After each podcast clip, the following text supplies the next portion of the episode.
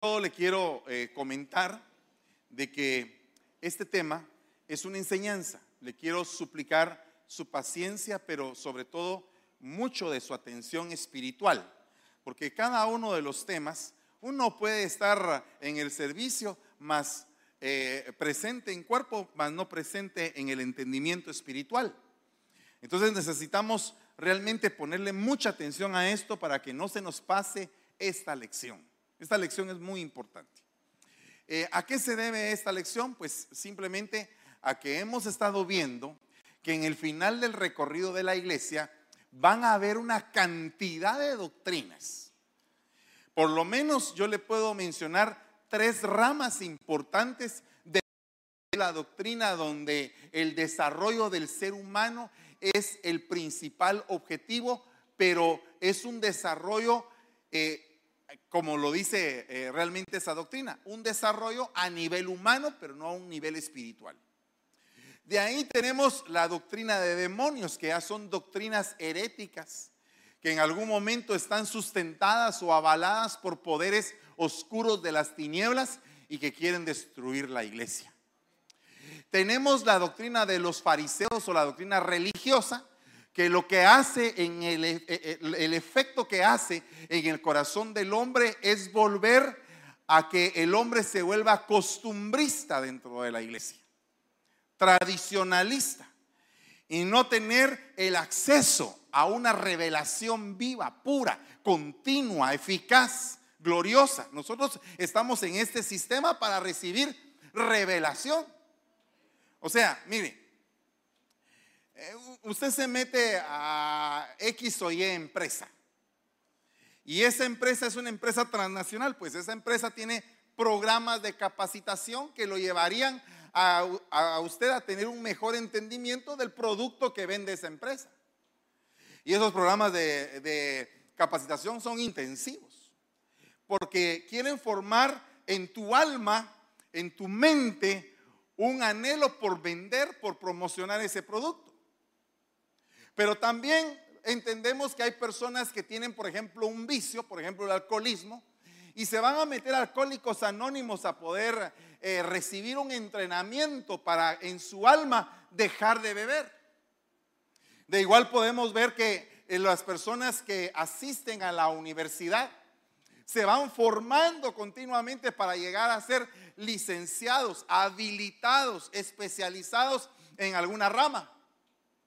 Y así cada una de las personas se prepara para algo, pero yo y mi casa serviremos a Jehová. Entonces, la idea, el proyecto de vida que me fue presentado a mí fue que yo estaba muerto en mis delitos y pecados, que a través de la cruz de Cristo yo tenía entrada para un reino eterno y que una vez yo aceptara a Cristo, parte de las cosas que son de ese reino eterno se me iban a hacer realidad en mi vida.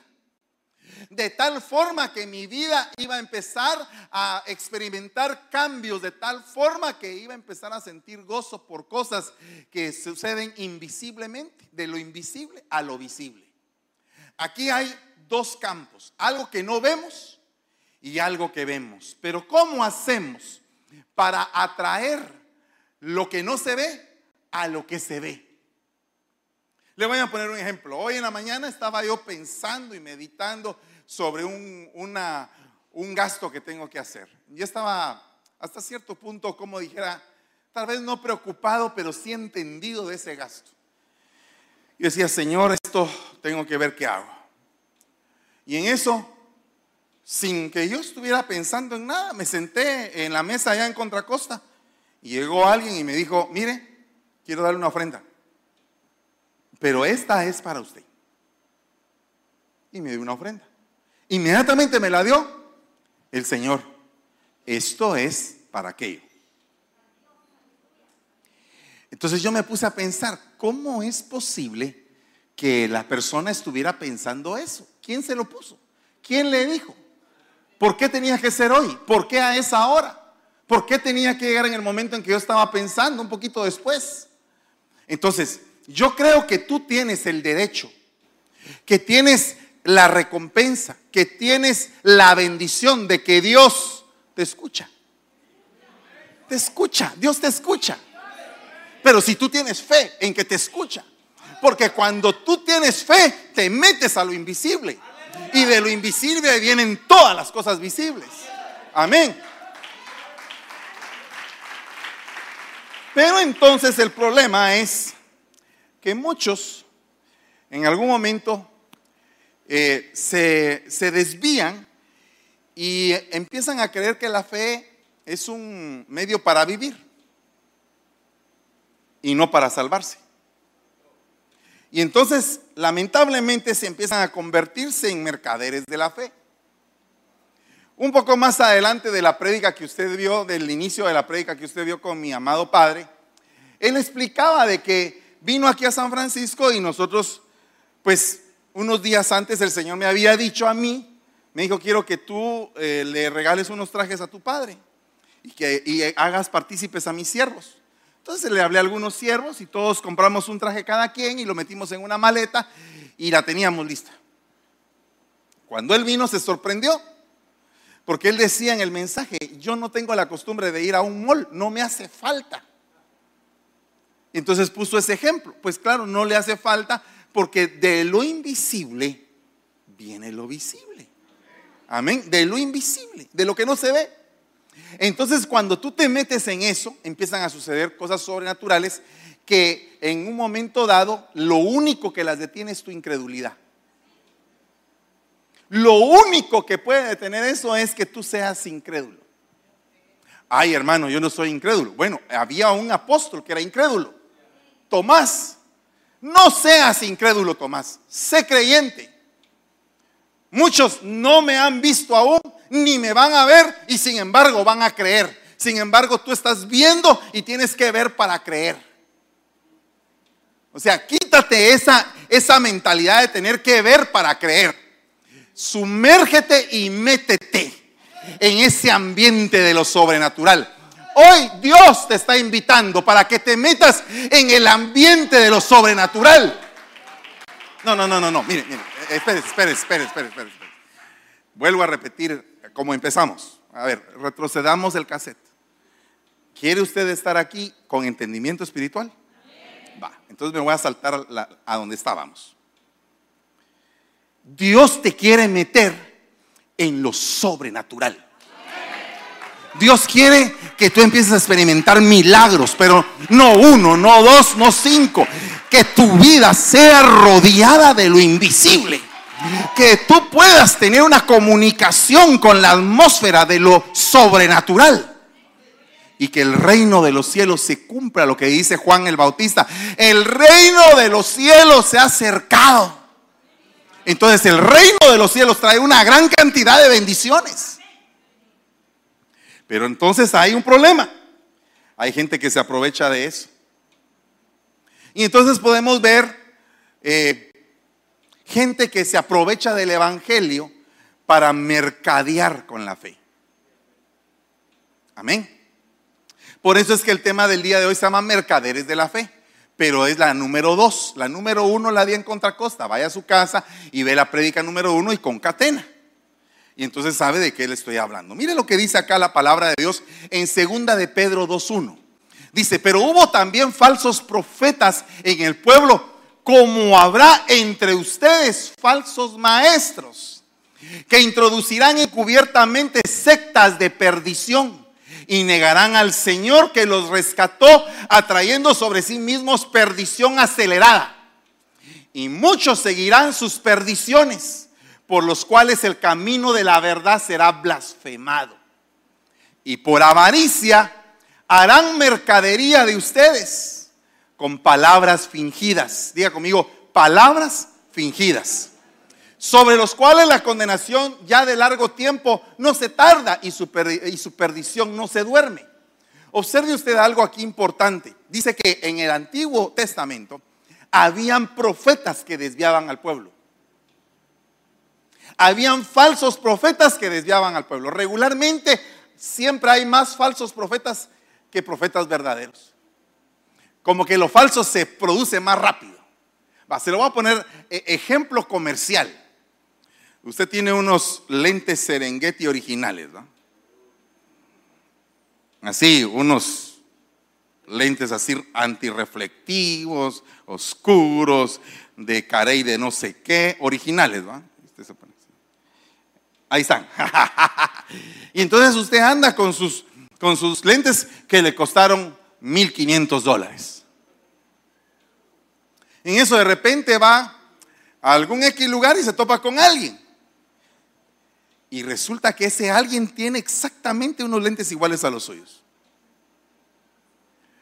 Que se ven de lejos iguales. Y entonces le dice él, ¿en dónde compraste tus lentes? Los compré en una gasolinera, le dice el otro. ¿Cuánto te costaron? 20 dólares. 20 dólares. 20 dólares. Entonces los ve y cuando se ve, aparentemente es lo mismo. Pero cuando empiezas a fijarte en los detalles, te das cuenta que son totalmente distintos. Primero cuando te los pones, te pones turnio. Entonces ya no puedes ver bien, estás así. Estás con el gran sol y estás así. Porque no te protegen. Y los otros sí te protegen. Porque hubo un detalle. Le pusieron calidad, le pusieron marca, le pusieron identidad, personalidad, carácter al producto. El otro no. El otro solamente quisieron hacer una copia para que todo el mundo pareciera que tiene dinero, aunque no lo tiene. ¿Se da usted cuenta eh, el propósito? Entonces, de igual manera, lamentablemente el enemigo, como no puede crear profetas, los falsifica. El único que puede crear profetas es el Señor. Entonces los falsifica. Entonces manda falsos. Y, mira que cómo son de abundantes. Y a veces los falsos hablan lo que al pueblo le gusta oír. Y el verdadero, el que viene de Dios, es lo que al pueblo no le gusta oír. Fíjese qué tremendo, ¿va? No estoy diciendo que usted sea de esos, de ninguna manera reprendemos en el nombre de Jesús. Nosotros queremos oír profecías verdaderas. Anhelamos y cada vez que alguien profetice usted debería estar pendiente de que sea el Señor el que está hablando. Amén. Entonces, y, entenderlo en el Espíritu. Entonces se levantó contra Jeremías. Él tenía la, profeta, eh, la profecía correcta y los otros tenían la profecía falsa, pero la gente le obedecía a los que decían, victoria, ustedes van a estar en victoria, van a destruir a Nabucodonosor, Nabu va a rendirse. Y Jeremías decía, mejor vayan a ponerse bajo la cobertura de Nabu. Fíjese usted. Me pregunto en ese tiempo, ¿a quién le creería usted? Tremendo, ¿ah? Porque ese pueblo, el problema que tenía es que había dejado de pensar que hacía algo malo. O sea, ese pueblo había entrado dentro de la dimensión del ego y se había olvidado de la dimensión del yo soy. Son dos cosas diferentes, pero que pareciera hasta cierto punto que es lo mismo. Mire, ¿se recuerda usted del canto de Jaime Murrell que dice, eh, yo quiero menguar para que crezcas tú y cada día ser más como tú. ¿Se recuerda usted de ese canto? Bueno, el hermano Jaime es bien lindo, definitivamente. Algún día lo vamos a invitar, es un siervo de Dios. Pero le falló ahí la doctrina, porque la doctrina dice, es necesario que Él crezca para que yo mengüe. La canción dice, es necesario que yo mengüe para que Él crezca. Fíjese cómo se parece la situación, ¿verdad? Pareciera que es lo mismo, pero no es lo mismo. Entonces el yo soy que tenemos interno es Jesucristo. Yo soy la resurrección y la vida. Yo soy el camino, la verdad y la vida. Yo soy la puerta. Yo soy el buen pastor. Yo soy el pan que descendió del cielo. Entonces los siete yo soy se están haciendo vida en tu vida. Y Él está tomando posesión de tu ser y de mi ser. Y cada día Él tiene que ir gobernando cada, cada vez más nuestro ser, nuestro ser. Pero ¿qué es el ser? ¿Qué es el ser? Es el yo, es el ego. Entonces está el ego y está el yo soy. ¿A quién le obedeces tú más? Si le obedeces más al ego, tú te volviste un altanero. Si le obedeces más al yo soy, tú te humillaste delante del rey. Entonces ese pueblo le mandaron profetas falsos y creyeron a la profecía falsa. ¿Por qué? Porque tenían un ego muy elevado que se habían olvidado de Dios. Amén. Va. Pero ahora, dice, eso pasó en el Antiguo Testamento. Ahora contra ustedes viene una lluvia de maestros. Pero fíjese qué son esos maestros. Falsos maestros que introducirán encubiertamente. O sea, que no van a dar la cara. No van a venir, sentémonos a hablar de doctrina. No, encubiertamente se acercan a los hermanos de la iglesia para meter herejías destructoras. Para meter enseñanzas, sectas de perdición. Y entonces la gente se va a convertir en una mercadería. ¿Qué es una mercadería? Una mercadería es aquello que tú vas a un centro comercial, pagas por agarrarlo. Es una mercadería. Entonces en este tiempo se está dando la mercadería de almas. Fíjense que aquí en Estados Unidos pasa algo. A la gente le cuesta ir a la iglesia. ¿Por qué le cuesta ir a la iglesia?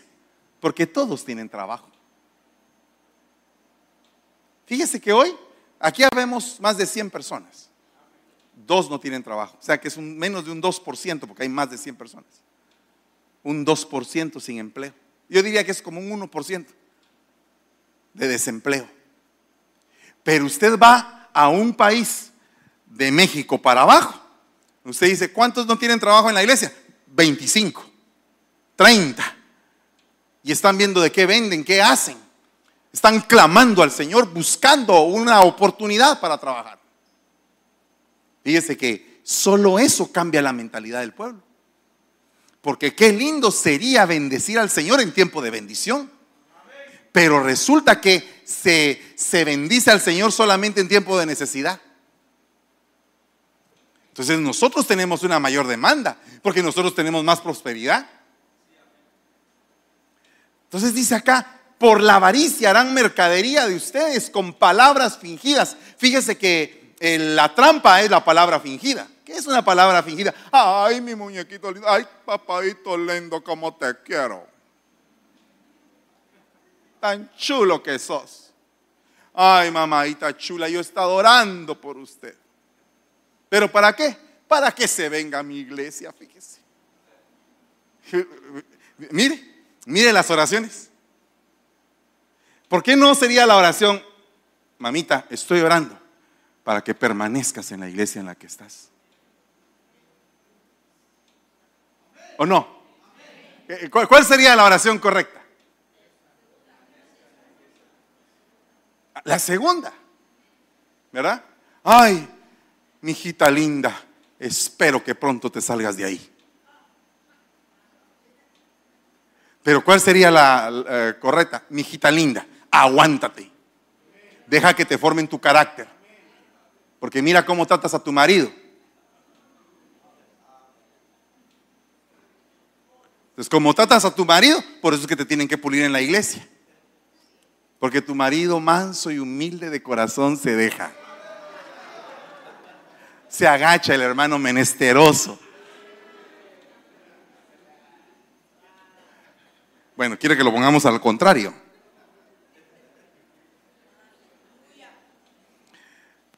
Papadito lindo, tenés que pagar la corbata de tu uniforme para que aprendas a dar porque en la casa eres bien tacaño, no das nada. Eso no es hacer mercadería. Eso es formar a la gente. Pero la formación cuesta. La formación no es fácil.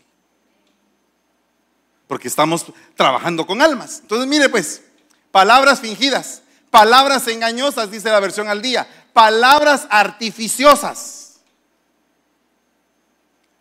palabras o discursos mentirosos, falsas enseñanzas. Pero ¿por qué pasa eso, hermano? Yo me pregunto por qué la gente se deja seducir. ¿Por qué la gente se deja arrastrar? ¿Por qué la gente se deja llevar ante esas enseñanzas? Mire lo que dice acá No estoy bravo, estoy bien contento, fíjese. Mire lo que dice. Con toda perversidad, mire, con toda perversidad, engañará a los que se pierden por haberse negado a amar la verdad y así ser salvos. Amar la verdad. Qué tremendo eso, ¿verdad? Por eso Dios permite, por el poder del engaño, que crean en la mentira. Ah, la hermano. Mire, una persona que ha estado 10 años en una iglesia conoce algo distinto. Supóngase que, me voy a poner de ejemplo yo. Supóngase que viniera alguien, que el Señor lo reprenda de una vez por todas, antes de que quiera venir. Y me quiere engatusar a mí con un tipo de palabra ahí, mira, eh, una situación así como que muy profunda, que yo tal vez a mi nivel no entienda. ¿Qué tendría que hacer yo?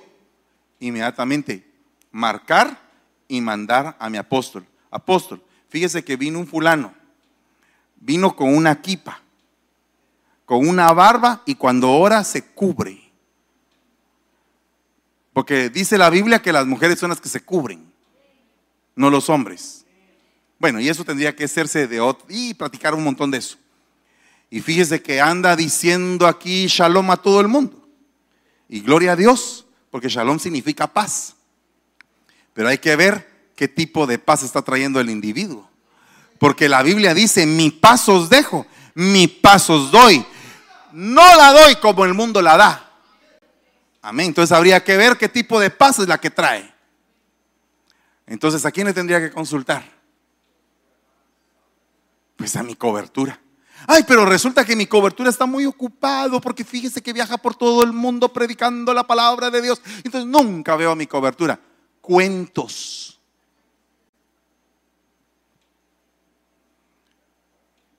Si eso está pasando, me tengo que esperar, porque estoy bajo cobertura. Tengo que esperarme a que me den el tiempo para preguntar. Y por el momento suspendo que me estén diciendo más cosas. Pero no, la gente tiene comezón de oídos. A ver, cuénteme más. ¿Y qué está eso del shofar? A ver, cuénteme cómo está lo del ministerio del shofar. Cuénteme cómo está eso de, de la circuncisión usted. ¿verdad? ¿Y será que ya el nombre de, Jesús ya no vale, sino que ahora tiene que ser Yeshua? Y que después tampoco Yeshua, sino que solo el Padre.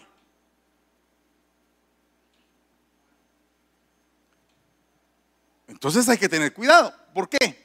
Porque fíjese que esa palabra, el poder del engaño, se dice fraude o significa fraude, desviarse de la piedad, engañar, error, extravío. Ahora le voy a leer algunas otras cosas. Mire lo que dice acá. La versión Bober Cantera dice, y por eso envíales Dios eficacia de seducción. Eficacia de seducción. Voy a irme al huerto. Está un hombre formado que es alma viviente. Pero hay otro hombre que no fue formado en el huerto, sino que salió de la esencia misma de Dios llamado Jesucristo, es ese espíritu que da vida. Así como es el primer hombre terrenal, así son los terrenales. Dígase los almáticos, los que pueden ser seducidos fácilmente. Así como es el hombre espiritual, así son los espirituales. O sea, muchas veces pensamos que la persona espiritual es aquella que levanta las manos y que palmea y que danza y todo. Mire, yo conozco eh, casos de alguien que en algún momento como danzaba, brincaba, revoloteaba y daba vueltas y todo. Y era terrible.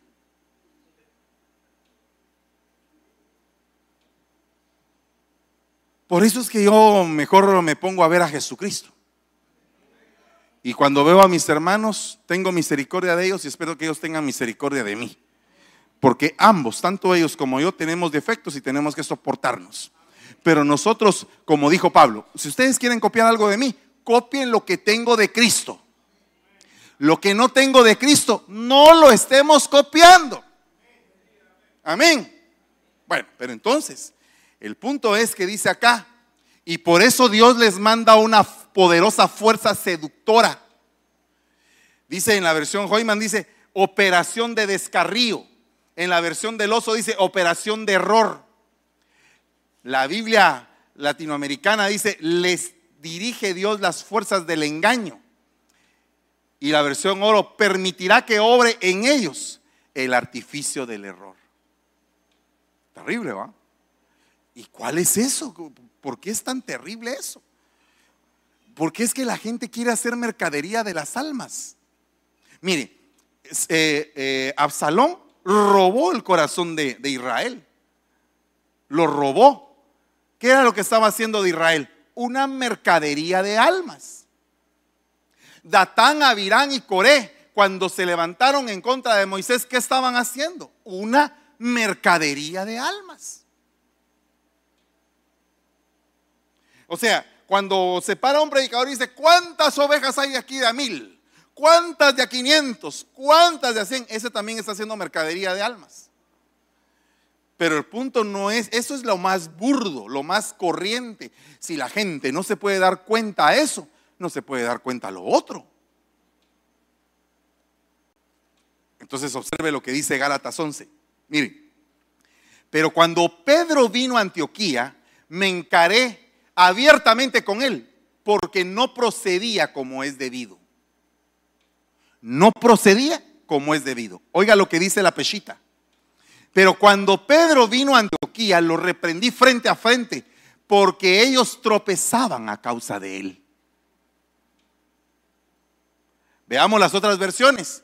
Le eché en cara su comportamiento condenable porque era culpable, porque era digno de reprensión, porque era censurable. No estaba bien lo que hacía, hizo algo muy malo. Y la Kadosh, que es la versión judaizante, dice, además cuando Kefa vino a Antioquía me opuse a él públicamente porque estaba claramente equivocado. Wow porque era un caso evidente para ser tratado por un juez. ¿Qué era lo malo que estaba haciendo Pedro? Imagínese usted qué era lo malo que estaba haciendo Pedro. Hasta dónde había llegado el pecado de Pedro que Pablo cuando lo ve le, dice todo eso. Es condenable lo que está haciendo este. Y entonces el apóstol del Espíritu que había sido dado a los gentiles se le opuso al apóstol del Cordero que había sido dado a los judíos. Delicado eso, ¿no? Una oposición. Y mire lo que dice acá. El caso es que al principio no tenía reparo en comer con los cristianos de origen no judío. Pero llegaron algunos pertenecientes al círculo de Santiago y entonces Pedro comenzó a distanciarse y a evitar el trato con los no judíos, como si tuviera miedo a los partidarios de la circuncisión. Semejante actitud de fingimiento arrastró tras de sí a los demás judíos y aún al mismo Bernabé. Todos estaban siendo arrastrados por una situación. Era una, era una corriente engañosa, era un problema de engaño para el pueblo. Entonces oiga lo que le dice Pablo, oiga la reprensión de Pablo. Viendo pues que su proceder no se ajustaba a la verdad del mensaje de salvación, eché en cara a Pedro delante de todos, tú que eres judío, has vivido sin embargo como si no lo fueses. Qué tremendo eso, ¿verdad? Sin embargo, dice, como si no lo fueses prescindiendo, desechando, haciendo a un lado las prescripciones judías. ¿Cómo quieres ahora obligar a los no judíos a comportarse como judíos? Nosotros somos judíos de nacimiento, no pecadores venidos del paganismo. ¿Qué era lo que estaba haciendo Pedro? Estaba judaizando. Eso es lo que estaba haciendo, estaba judaizando. Estaba cayendo en hipocresía. estaba haciéndose al, lado de los que creían todavía en la antigua ley. Estamos convencidos, sin embargo, de que Dios restablece en su amistad al hombre por medio de la fe en Cristo y no por el mero cumplimiento de la ley. Así que hermanos, pues puesto nuestra fe en Cristo Jesús, así que hemos puesto nuestra fe en Cristo Jesús a fin de que Dios nos restablezca en su amistad por medio de esa fe y no por cumplir la ley. Pues por el mero cumplimiento de la ley, ningún hombre será restablecido por Dios en su amistad.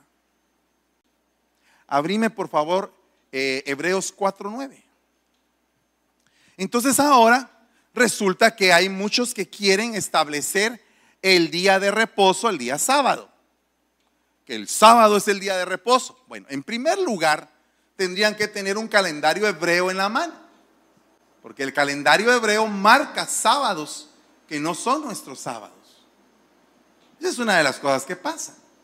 Pero la segunda cosa que pasa es que ahora viene la, gente y dicen que los cristianos celebramos el día domingo. Yo nunca le he dicho a usted que celebro el día domingo como el día del Señor.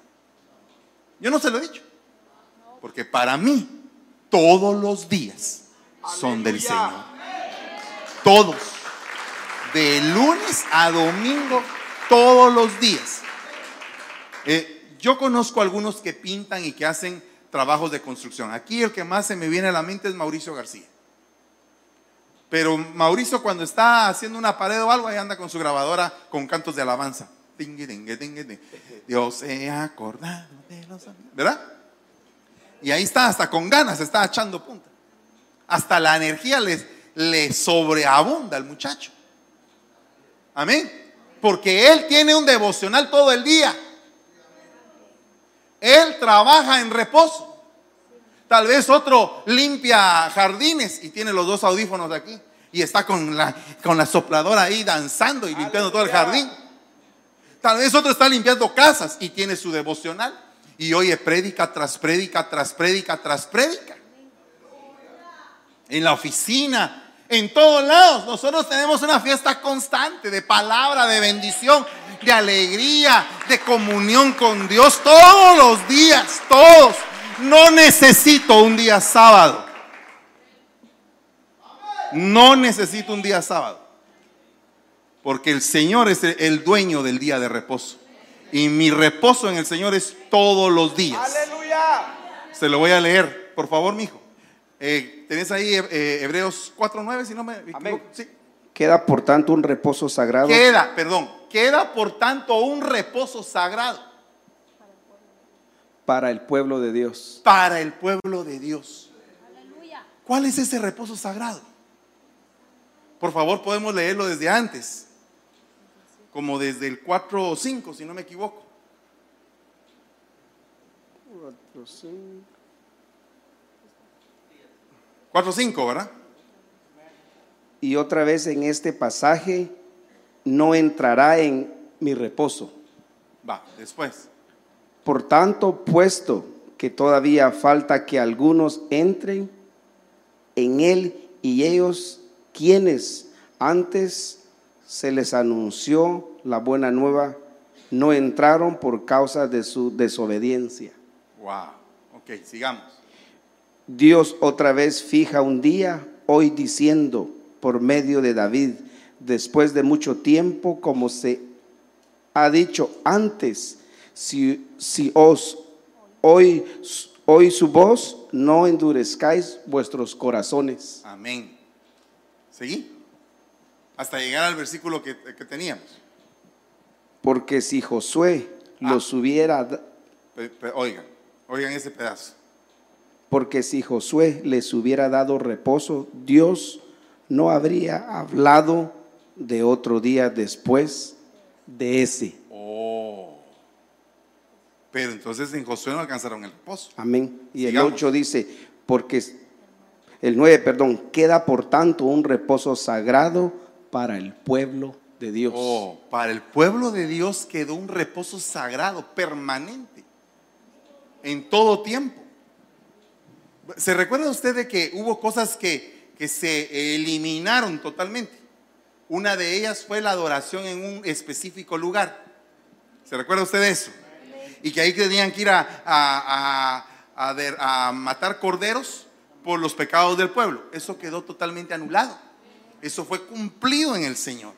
Pero se recuerda usted que también dice de que ya no es en un monte ni en el otro que hay que adorar, sino que ahora todo aquel adorador puede adorar en cualquier lugar. Así es, amén. Entonces lo que está queriendo eh, el Señor manifestar es que esta es una nueva economía, una nueva, una nueva dimensión de fe. La perfecta ley es la ley de la libertad, que se resume en tres cosas. Todo me es lícito, pero no todo me conviene.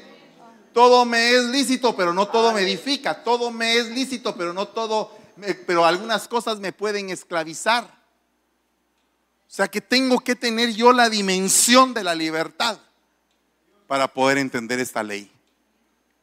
Amén. Vaya. Entonces, hay gente que con palabras fingidas quieren hacer retroceder al pueblo, a la ley, a la ley. Y entonces esto salió a raíz de un post que pusieron en el Facebook acerca del día de reposo. Pero curiosamente me parece extraño que no hayan puesto este. Y también me parece extraño todo lo que pasó en la epístola a los Gálatas, que no lo mencionan, ¿verdad? Entonces, eh, muchas veces nosotros queremos utilizar la Biblia a, una parte, pero no en todo el globo. Y entonces por quedarnos en una parte no tenemos realmente el sustento de la verdad. Pero lo más tremendo es que si yo estoy por 10 años asistiendo a una iglesia, lo que lo poquito que me tocaría hacer es llegar con el pastor y preguntarle al pastor qué opina de esto y de esto y de esto y sentarme y ver qué es lo que pasa. Pero pero hermano, con el respeto que usted me merece como oveja, porque yo también sigo siendo oveja. Yo sigo siendo oveja de mi pastor. Pero con el respeto que usted me merece como ovejita de Dios. Usted tiene a la par a un hermano que también es ovejita, ¿verdad? Con el respeto que me merece, usted tendría que creerme más a mí que a la ovejita que tiene a la par. Eso tendría que ser lo normal, ¿verdad? Pero si usted tiene una ovejita que leyó la Biblia o, le hicieron que leyera la Biblia, lo trastornaron y ahora este lo quiere trastornar a usted también, entonces ¿en dónde queda eh, lo que entre comillas algunos tienen como cobertura? ¿Qué es cobertura? Si la cobertura no es que tú te hagas miembro de una iglesia, eso no es la cobertura solamente sino que la cobertura es algo espiritual que tú reconoces. Y que tú dices, bueno, si Él me está cubriendo, yo tengo que llegar con Él y preguntarle, ¿será que esto es así? ¿Será que no es así? Porque ¿cuál era el fingimiento que tenía Pedro? ¿Qué quería hacer Pedro con los que no eran judíos? Los quería judaizar. Se había hecho por un momento a los de Santiago. O sea que eh, los de Santiago han de haber llegado tal vez con un argumento así fuerte y han de haber eh, puesto en opresión a Pedro y Pedro dijo, bueno, ok, veamos. Miren mucha, dicen aquellos que se tienen que circuncidar. Y entonces Pablo dice, pero ¿cómo es posible que este, que ha vivido toda su vida como, como un gentil, que ni siquiera respetó la ley, ahora viene y quiere imponerle la ley? vuelvo a, decir otra cosa. ¿Cómo puedo yo poner leyes en otras personas que ni yo mismo puedo cumplir? Sino que quien las cumplió fue Cristo Jesús. Él las cumplió. La ley manifestó el pecado y por el pecado se evidenció el poder de la muerte, hermanos. Pero viene el Señor y dice, yo voy a cumplir esa ley y voy a pagar la fianza por tus pecados. ¡Hala, mire qué salvación tan grande! Entonces, cuidado con los que fingen, hermano. Mire, vea lo que fingen. Que el amor sea sin fingimiento, detestando el mal y adheridos al bien. Mire, solamente esto. Una persona que ama se adhiere. Amén. Eso es lo que dice ahí. El amor sea sin, sin fingir, detestando el mal, es el amor verdadero y adhiriéndose al bien. Amén. Entonces, si la palabra dice que el Señor ha dado domas, ha dado dones en forma de hombres, y esos domas en forma de hombres son regalos para la iglesia, haga de cuentas que yo soy su regalo, pues, de parte de Dios, ¿verdad? Mi pastor es su regalo, es su cobertura, es es mi cobertura, es su cobertura. Es mi padre, es su padre. Porque Jacob era hijo de Isaac, hijo de Abraham. Amén. O sea que si yo tengo papá, usted tiene abuelo, que también es su papá. Amén. Y usted tiene hijos. Y lo que ha, ha sido derramado en mi padre. Mire, ¿por qué cree usted que nosotros cubrimos iglesias? Porque mi padre cubre iglesias. ¿Por qué cree usted que hay, una, hay, templo allá en Guatemala que es próspero y nosotros aquí tenemos ya este templo que es próspero? ¿Por qué si en Guatemala pudieron comprar eh, varios terrenos, nosotros hemos comprado terrenos? ¿Por qué si en Guatemala tienen un templo propio, por qué nosotros tenemos un templo propio? ¿Por qué? ¿Por qué si en Guatemala hay palabra, también aquí hay palabra? ¿Por qué? ¿Por, qué se da eso? Porque es una genética espiritual que va abundando y abundando y abundando. Y yo sé que sus hijos van a ser bendecidos. Es que mire, es que esto es indiscutible. Es que mire, aunque sus ojos no lo vean. Es que no se trata de ver. Usted quiere jalar lo invisible. No, empiece eh, pensando que va a haber algo. No, no vea nada solamente crea y va a ser posible.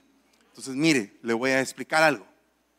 Mi pastor estaba viendo el YouTube y entonces cuando vio, bueno, ella, conoce a mi hija, y, pero se había desenfocado un poquito todavía con los años de, la cara de mi hijo, aunque mi, mi, pastor tiene una retentiva para las caras impresionante. A mí me asaltan hoy y me pregunta la policía a las dos horas, ya no me recuerdo. Pero mi pastor tiene una retentiva muy impresionante para, los rostros. Entonces cuando estaba viendo el YouTube y vio aquel en la batería, me dijo, oh, ahí está aquel, mira. Sí, le dije, está tocando la batería. Entonces yo le voy a decir una cosa. Lo que cayó en él, cayó en mí. Mis hijos están sirviendo en el Señor. Yo tengo que declarar sobre su vida que sus hijos van a servirle al Señor. Ah, mire, yo no sé cómo Dios lo va a hacer, yo solamente lo declaro a las atmósferas que sus hijos van a servir al Señor. Pero no solamente sus hijos, sus nietos también. Tenemos que aferrarnos, pero tenemos que trabajar. Porque una cosa es, ok, yo creo. ¿Cree usted que puede conquistar Canaán? Sí. Va, entonces empieza a caminar sobre Jericó, pues. Amén. ¿Quiere conquistar Canaán? Pase el río Jordán. Pase el río de la humillación y pase todo lo que tiene que pasar. Y cuando esté del otro lado, usted sabe que ya está en Canaán, que su mentalidad cambió, que la mente de esclavitud, que la mente del desierto ya quedaron atrás y que ahora viene un tiempo de abundancia. Usted tiene que creer que viene un tiempo de abundancia para que venga. Amén. Mira aquí yo no me las llevo de muy, muy eh, súper ah, de fe. Algunos dicen que tengo fe, ¿verdad? Pero como yo conozco mi corazón, yo sé que días estoy con una fe poderosa en muchas cosas, pero que hay cosas que a veces cuesta creerlas.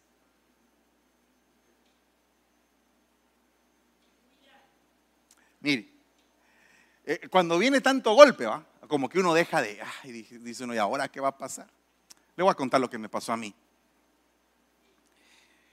Cuando salimos de donde los samoanos, yo dije, Padre bendito, ¿y ahora qué hacemos? ¿A dónde me llevo a todo este montón de ovejerío? ¿A dónde los pongo? ¿Cómo los pongo? ¿Qué hago? Y entonces viene el Señor y yo abriendo la palabra y me muestra. Primero en el carro. Después llegué a la casa. En el carro me dijo, con un callado saliste y ahora dos campamentos te doy. Yo lo recibí en el carro y después me fui a la casa y fui a leer el versículo. Y entonces me, me di cuenta que era Jacoba, que sale con un callado y después dos campamentos hermosos.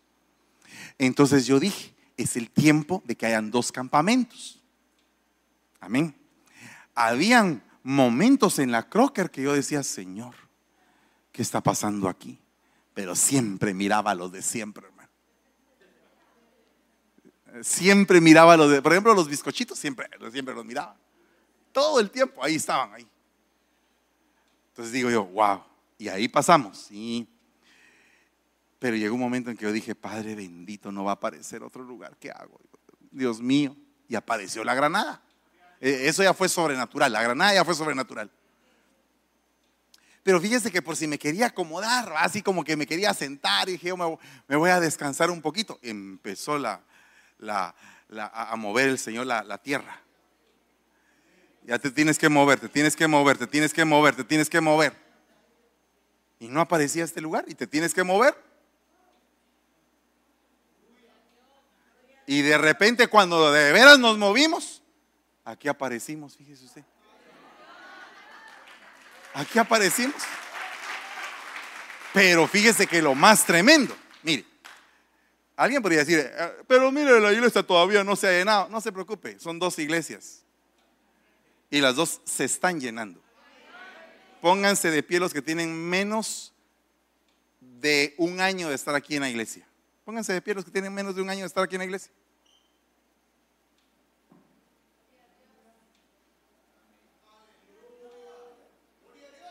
Ah, bienvenidos hermanos, Dios les bendiga.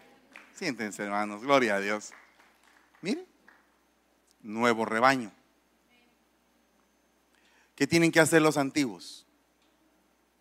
Me tengo que ir de la iglesia porque ya vinieron otros a quitarme mi corona. Nada.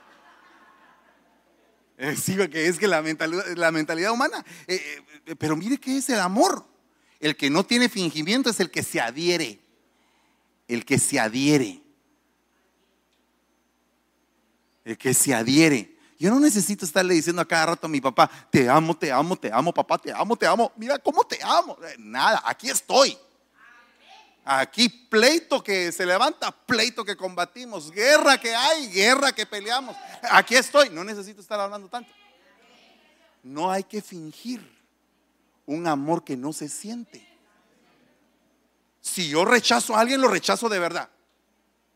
Y lo rechazo. Pero si a alguien le doy la bienvenida, lo recibo. Así. Sin fingimiento. Así. Somos, pertenecemos, somos lo mismo somos familia. La familia por un rato puede estar medio separada y después el Señor la une y aquí nos abrazamos otra vez. Y aquí estamos otra vez. Así es la familia. ¿O no? Así es la familia. Entonces, todo lo que es fingido es temporal. Ay, cómo te amo, mamadita. Fíjate que esta, viera vieras cómo es. Ay, ya no la soporto. Mamadita linda, qué bendición.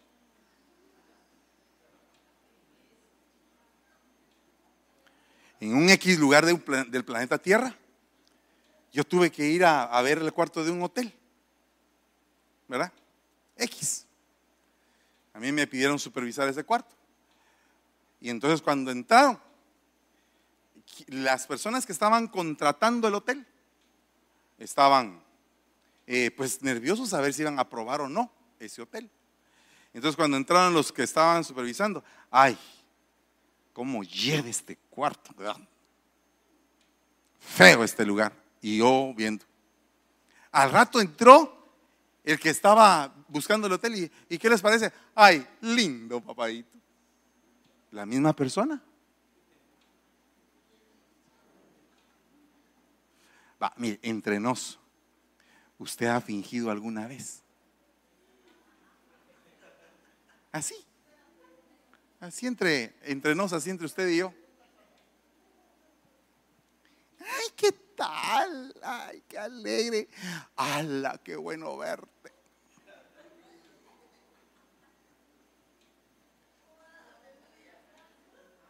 Sin fingimiento. Péguese. Péguese, péguese, péguese, péguese. Sin fingimiento. Amén. Ay, me quedan ocho minutos. ¿Seguimos un poquito? Ah, mire, pues solamente le voy a decir otra cosa. Dice la Bober Cantera, la caridad sin fingimiento, abominando lo malo, apegándonos a lo bueno. La caridad, la misericordia sin fingimiento. Tú le vas a hacer misericordia a alguien, hazla.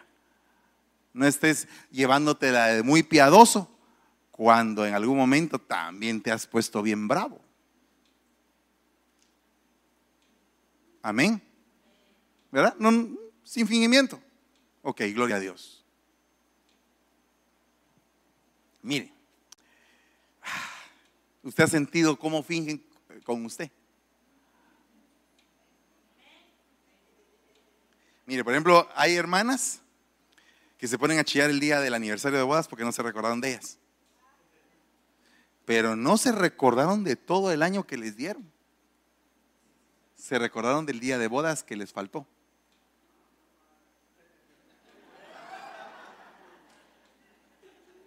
¿Verdad? No, de veras. ¿O no es cierto? No, es que mi esposo no es detallista. Todos los sábados la lleva a comer, la saca a pasear, eh, le da lo que necesita. Pero ese punto de ese día vale más que los 364 días. Conozco a una X persona en X planeta Tierra, en algún lugar del cosmos, por allá por Saturno o Júpiter, que él le lava, le aplancha la ropa a la mujer. ¡Wow! Atiende a los hijos, cocina, trabaja, mantiene y tururú. De todo hace. Pero la mujer le armó un problema por el día del aniversario. ¿Verdad? Ah, tremendo, ¿verdad? ¿Y sabe qué hizo él? ese día, no le alegó, sino que le dijo, perdóname, discúlpame, se me olvidó, ¿será que la otra semana me puedes permitir que te invite por el lugar? Ah, la otra semana ya ni vale la pena. Ah. Pero fíjese, entonces viene, viene y le dice, ¿sabes qué? Te voy a llevar a un bonito lugar. ¿Y sabe qué es lo más tremendo? Que no es cristiano.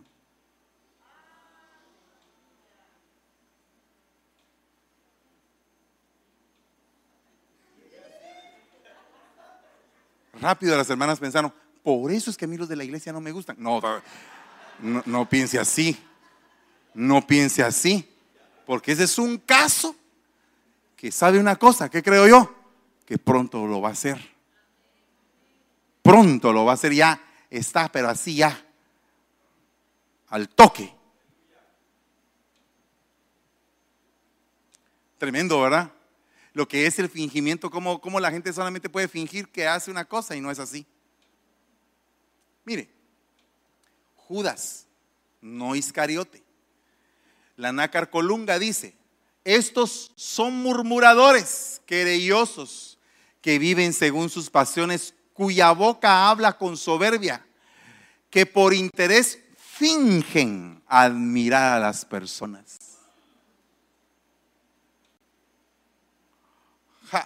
Mire, acuérdese que el que finge quiere hacer mercadería de usted. A veces hay personas que eh, lo quieren inflar a uno, hermano. Hola, hermano, ¿qué mensaje el que usted dio? Me dejó con la boca abierta, hermano. en alguna ocasión, alguien me dijo que ya no está en la iglesia, lamentablemente, fíjese, que había visto ángeles bajar cuando yo estaba predicando. ¿Y entonces por qué se fue? ¿Porque dejó de ver a los ángeles? ¿Porque un día le cayó una disciplinada desde el púlpito? Mire, como se los dije a los de San Pablo, no espere que yo lo llame para que usted venga a la iglesia. Por favor, no lo espere de una vez. Yo vengo de una iglesia donde fui formado, donde la gente no la llama. Donde la gente va porque tiene sed, porque quiere, porque Dios los llevó, porque esto, porque lo otro, pero no porque el pastor lo llame a uno. Yo no espero que mi pastor me llame para ir a la iglesia. Sería para mí, perdóneme, para mí, Fernando Campos, sería una vergüenza que mi pastor me llame para ir a la iglesia. Ja. Que me diga, Fernandito, disculpa, ¿por qué no viniste hoy viernes? Dios mío, sentiría que la tierra se me abre. Perdone lo exagerado. Porque eso no es así. Las ovejas escuchan la voz del pastor y lo siguen. ¿Por qué está usted sentado aquí? Si aquí le queda un poquito más lejos. Porque queremos posesionarnos de este lugar. Y porque los gringos eso fue lo que dijeron. Ustedes tienen la fuerza para venir. Sentimos que ustedes tienen la fuerza, pero no del Yedi, Del Espíritu Santo. Hemos estado orando por un montón de tiempo para que aparecieran ustedes. Ah, o sea que nosotros venimos, para los gringos veníamos nosotros de lo invisible. O sea, veníamos de lo invisible. Y de repente nos aparecimos todos. Miren, cosas que vieron ellos, los uniformes, ¿va? Tal vez alguien dirá, ¿cómo gastan los uniformes? ¿Qué, qué, qué? Ok, los uniformes. Les impresionaron los uniformes. Ah, ustedes sí están bien organizados. ¿Verdad? Pero nadie sabe la lucha por el bendito uniforme.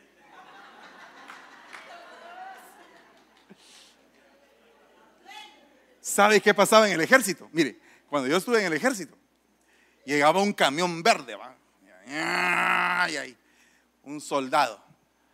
¡Atención! reclutas bípedos abusivos. Formación. Ah, todos ahí. En fila, ¿va? Y entonces el del camión empezaba a aventar botas, empezaba a aventar eh, eh, pantalones y camisas y no estaba preguntando talla ni nada. Estaba aventando ahí, pan y pan y todos, y pa, y pa, a recibir y a seguir corriendo. Y cuando llegabas, tus botas eran las de Jorgito, y el pantalón y el, el uniforme era el de Jorgito y, en este hermoso cuerpo, ¿cómo iba? Y entonces no casaba. Entonces tenía que buscar a Jorge. ¿Dónde está Jorge? Jorge, Jorge. Y a Jorge le habían dado el mío.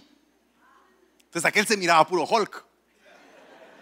Y yo me parecía puro David Banner después de la transformada.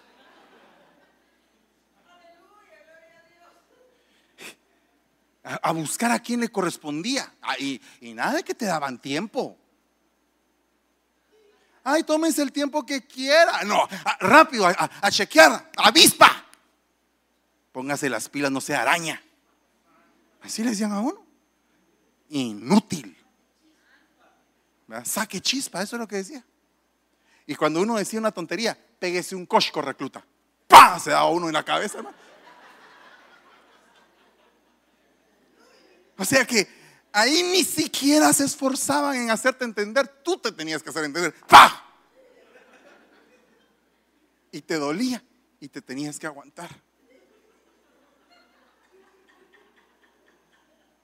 Y si te miraban así como el que cara atarantado, pégese otro. ¡Pah!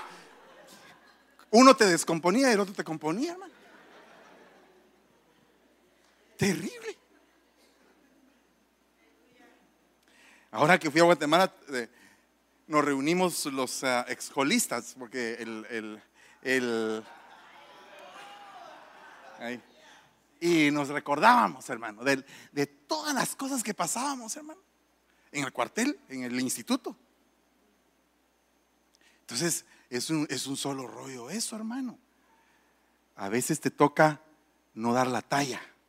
Tienes que buscar tu talla. Tienes que buscar tu medida en el Señor. Pégate y no te estés quejando. Éntrale. Éntrale con fuerza. Ay, es que mire que tuve problema con aquella y con aquel. Tú también tienes clavos, hombre. Tú tienes un carácter que no te aguantan en ningún lado. De veras. Eh, por favor, usted tiene problemas de carácter. Si usted no, su pastor sí los tiene.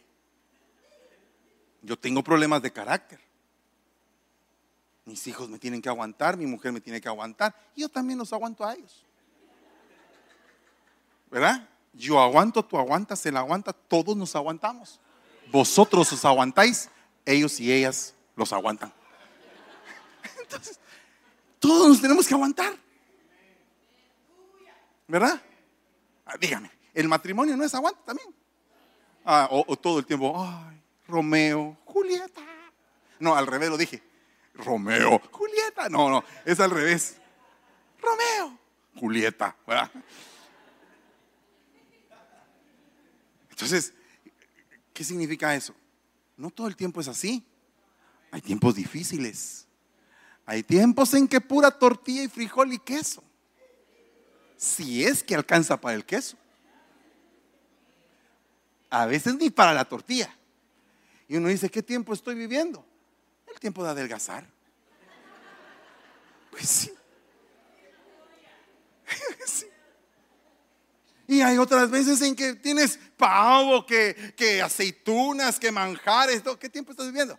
El tiempo de engordar. Pues sí. En todo y por todo. Con todo alabaremos al Señor. En cualquier tiempo que estés viviendo. Alaba y alaba y alaba y alaba y estás pasando el gran clavo y sentís que tenés ganas de llorar y orar. Y sigue alabando. Y dale gracias al Señor.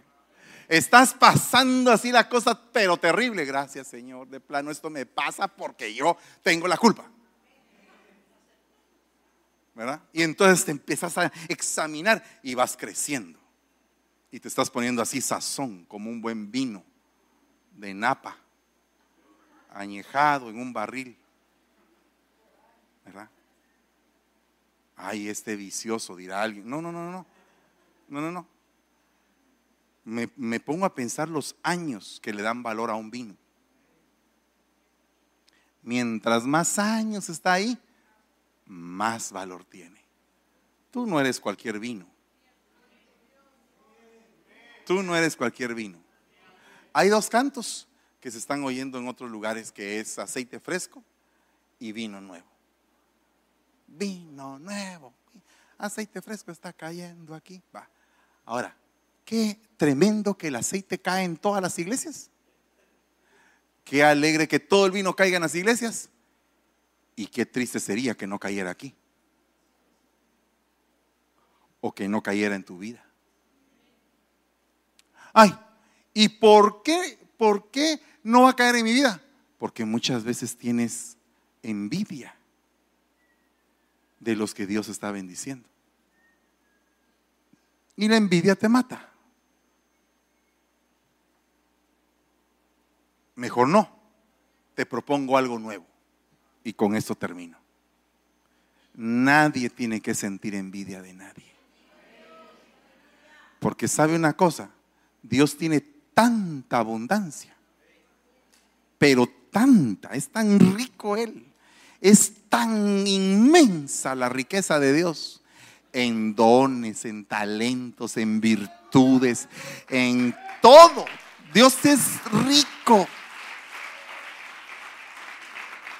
Y a Él le plujo que tú fueras su hijo. Mire, perdóneme, a mí esto me dan ganas de llorar. ¿Sabe por qué? Porque eso me hace pensar a mí que todos ustedes tienen derecho a recibir algo maravilloso de Dios, por lo cual no tienen por qué envidiar nada de nadie. El mismo papá tuyo es el mismo papá mío. Es nuestro papá. Es nuestro papá. Solo es que Él se agrade de ti. Tal vez tú no cantas. Todo el mundo dice que no cantas. No cantas, no cantas, no cantas. Tu papá dice, sí cantas, sí cantas, sí cantas. Todo el mundo dice, no cantas, no cantas. Tu, papá dice, sí cantas. El mundo dice, no vas a tener éxito. No necesitas tener éxito. Yo te levanto cuando yo quiero. Y en un momento, ¡fum! te levantas. Cuando menos lo esperas. Porque así es, papito. Así es tu papá. ¿Me entiendes? Es nuestro papá. Ese es el Dios que yo conozco.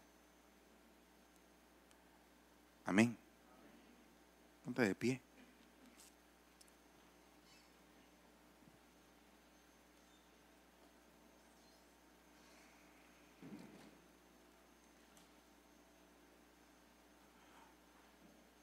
No permita ser mercancía.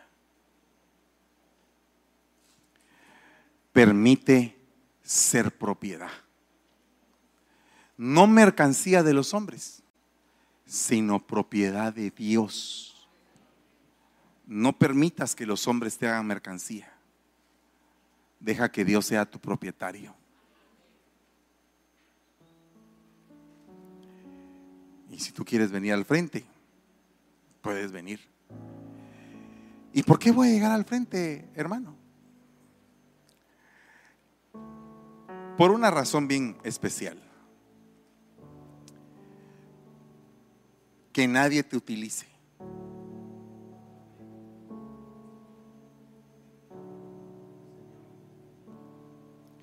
Que puedas decirle al Señor, yo quiero amarte sin fingimiento.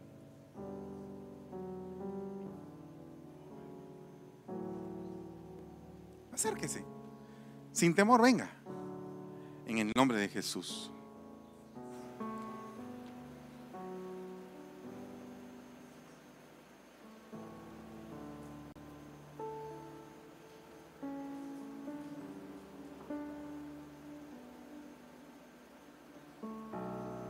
No permitas que te estén manoseando el alma. No lo permitas. Tú vales demasiado.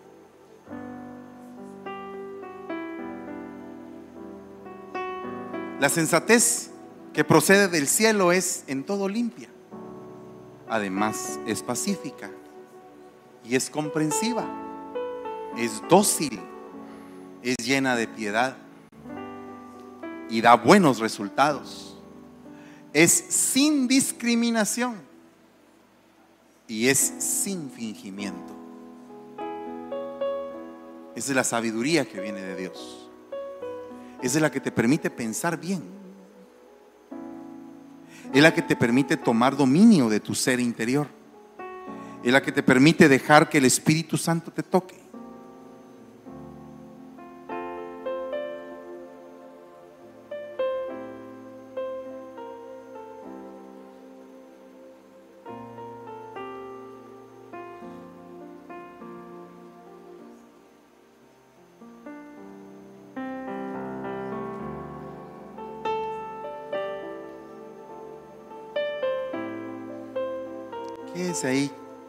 Y vamos a cantar un canto. Y después de esto vamos a ministrar, por favor. De ese tiempo para, para meditar. Para meditar.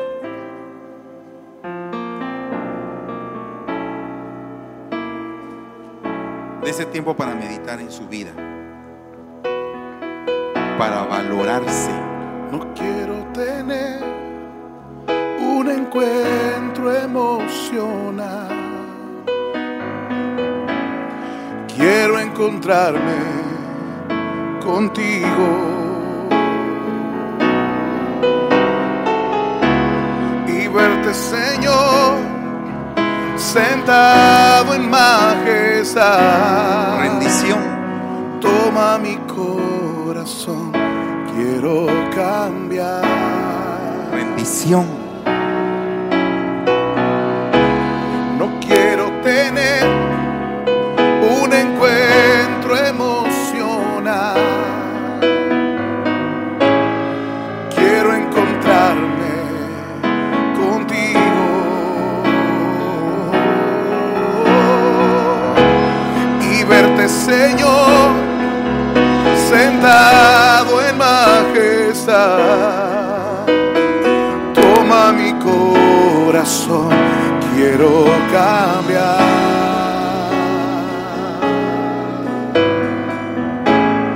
Toma mi corazón, quiero cambiar.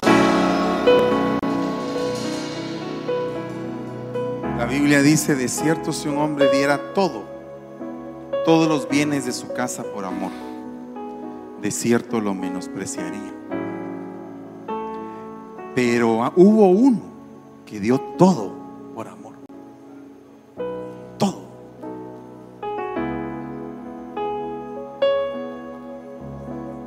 Ese uno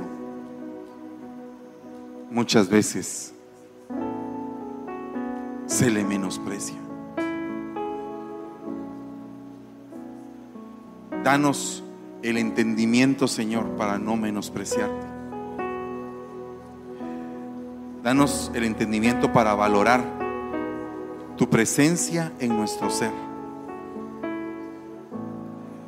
Danos, Señor, un entendimiento más allá de las emociones y que entremos en lo espiritual, que entremos en el parámetro de la entrega de nuestro ser, de la humillación, del quebranto, del entendimiento y de saber que tú eres el alfarero y que nos vas formando.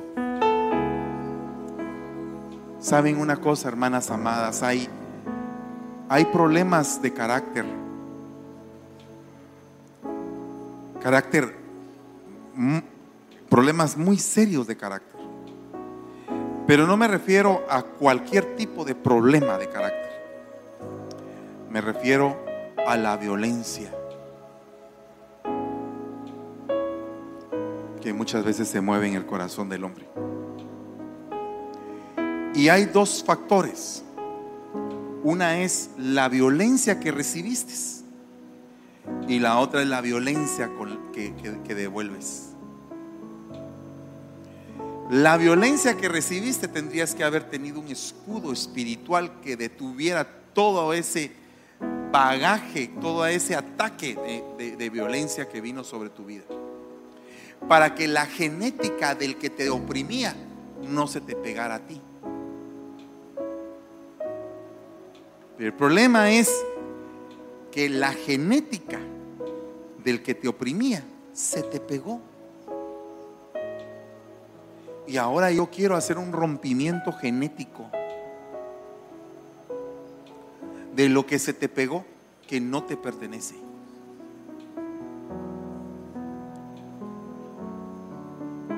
Hubo personas que marcaron tu vida. El Señor me lo está haciendo ver que marcaron tu vida de una forma tal que ahora tú resultas ser como esas personas.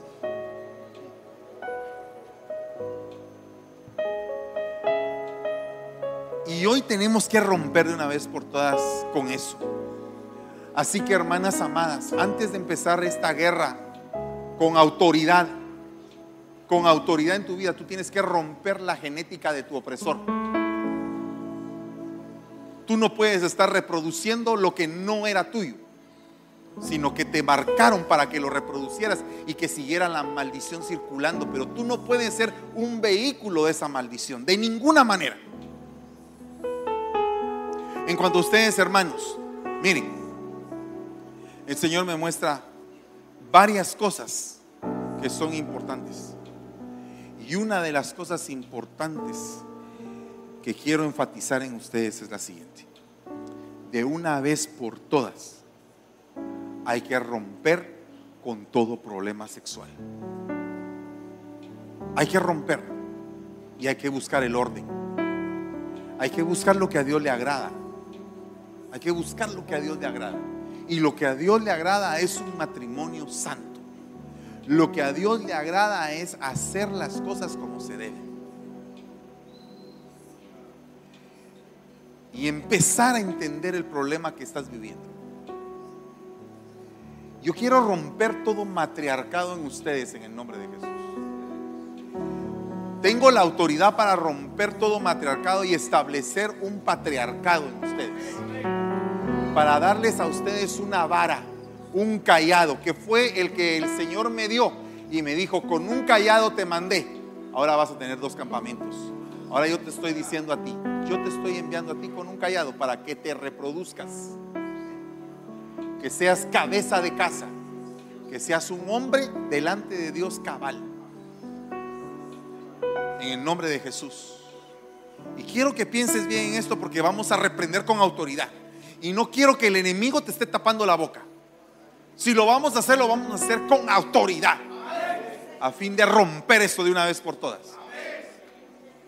Por la espada de Jehová. Por la espada de Sergio Enríquez.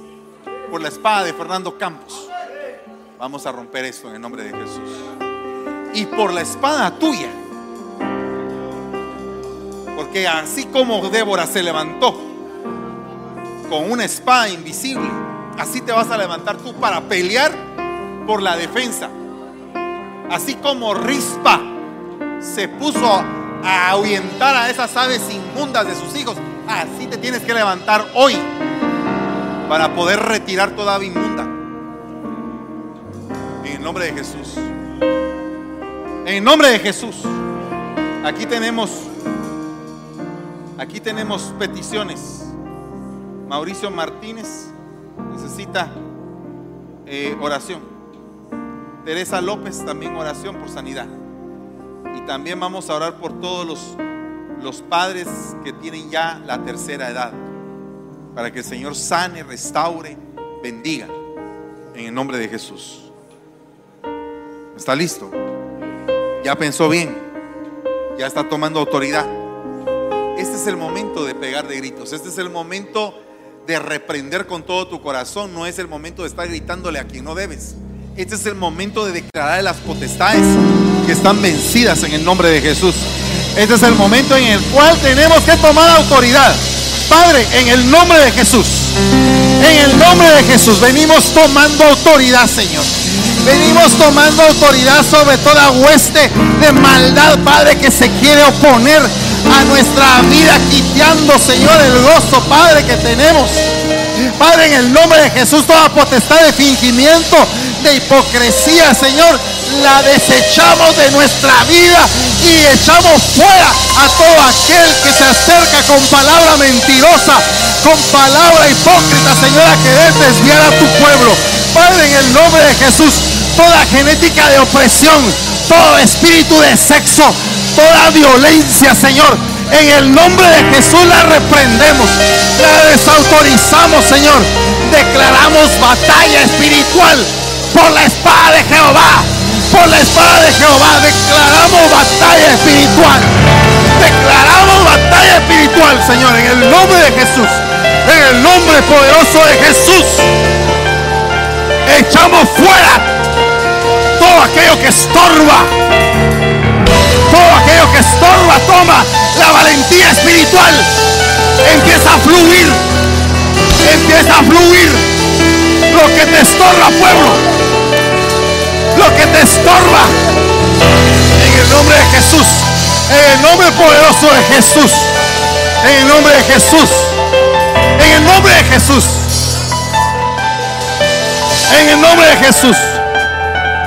Y como autoridad vengo rompiendo toda genética espiritual equivocada y estableciendo la genética de Cristo, la genética divina, la genética divina sobre tu vida, sobre los tuyos, sobre tus hijos, en el nombre de Jesús, en el nombre de Jesús ahora rechace toda genética de opresión. Toda genética de violencia, rechácela de su vida.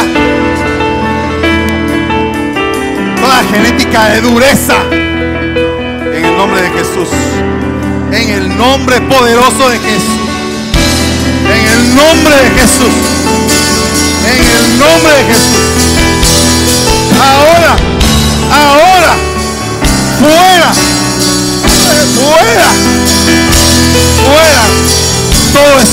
De violencia, todo espíritu de sexo, en el nombre de Jesús se va fuera.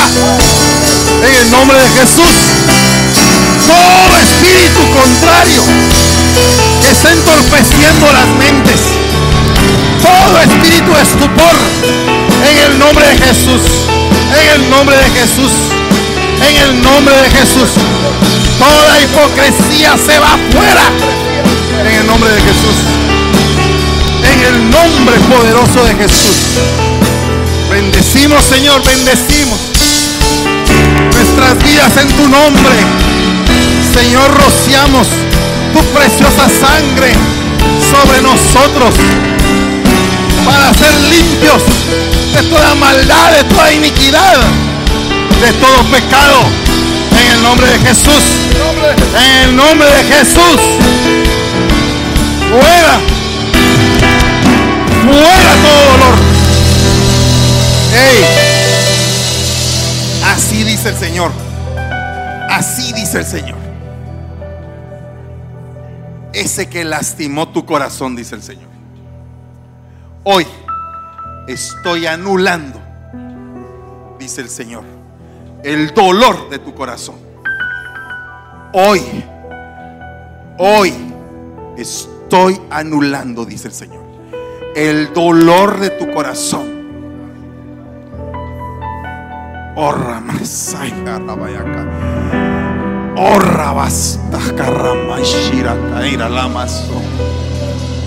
En el nombre de Jesús. En el nombre de Jesús.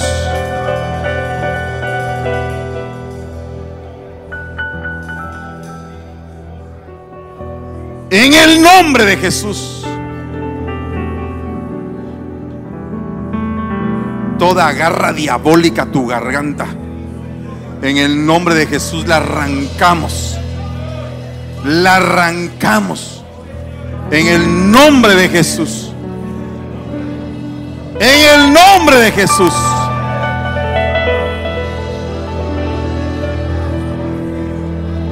En el nombre de Jesús. En el nombre de Jesús. En el nombre de Jesús. En el nombre de Jesús. En el nombre de Jesús.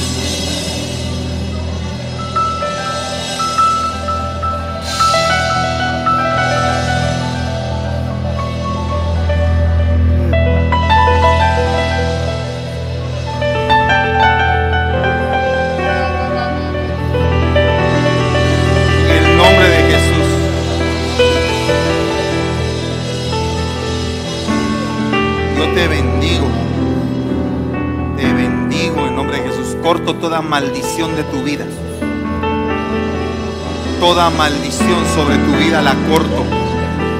Toda brujería, hechicería, pacto, maldición que se ha levantado en contra de tu vida. Cordón umbilical, ancestro. Pacto que se ha hecho. En el nombre de Jesús. En el nombre de Jesús. En el nombre de Jesús. En el nombre de Jesús. En el nombre de Jesús. En el nombre de Jesús. En el nombre de Jesús. Oh, en el nombre de Jesús. Oh, Padre, en el nombre de Jesús.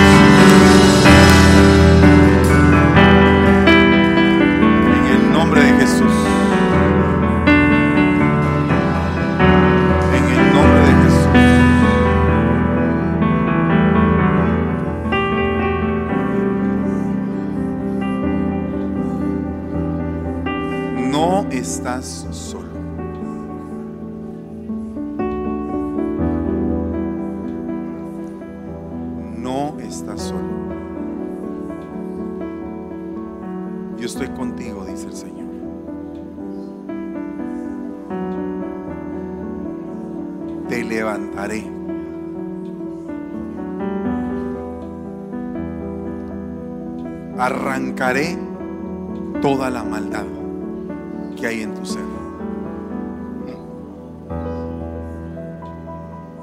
Yo soy el que soy, dice el Señor. Y el yo soy se ha acercado a tu vida.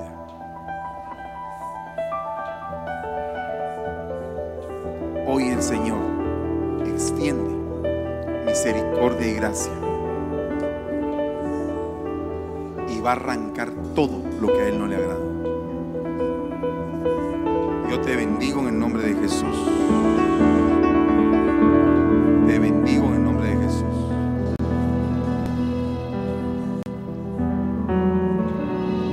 A partir de hoy te activo también.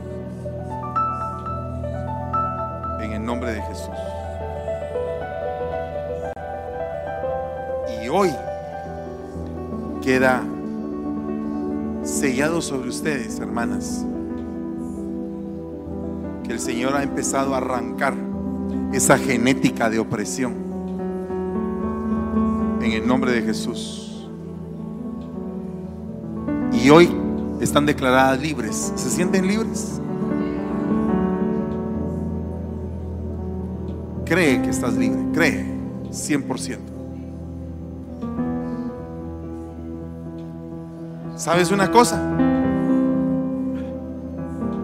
Voy a decirte algo específico para las que padecen de un carácter irascible, o sea, un carácter violento. Se van a empezar a comportar diferente, no porque ustedes eh, se estén esforzando para hacerlo, sino que porque ya Dios puso un sentir ahorita. Y va a empezar, van a empezar a haber cambios. Pero de una vez les adelanto el ataque. El enemigo se va a acercar para burlarse de por qué es que ustedes son así ahora. Cuidado con ese ataque. Ustedes deben de saber que es un ataque. Y que lo único que quiere el enemigo es entorpecer lo que el Señor ya está haciendo. Pero no lo va a lograr. Amén. Así que el tema del día de hoy, cuidado con los que fingen. Que Dios les dé en sus frentes un diamante. Un diamante para poder discernir y percibir los espíritus en el nombre de Jesús. Gracias te damos, Señor, y te bendecimos, Padre. Amén. Y amén. Siéntese un momentito, ya nos vamos a ir ahorita. Solamente le voy a dar un último anuncio. Eh,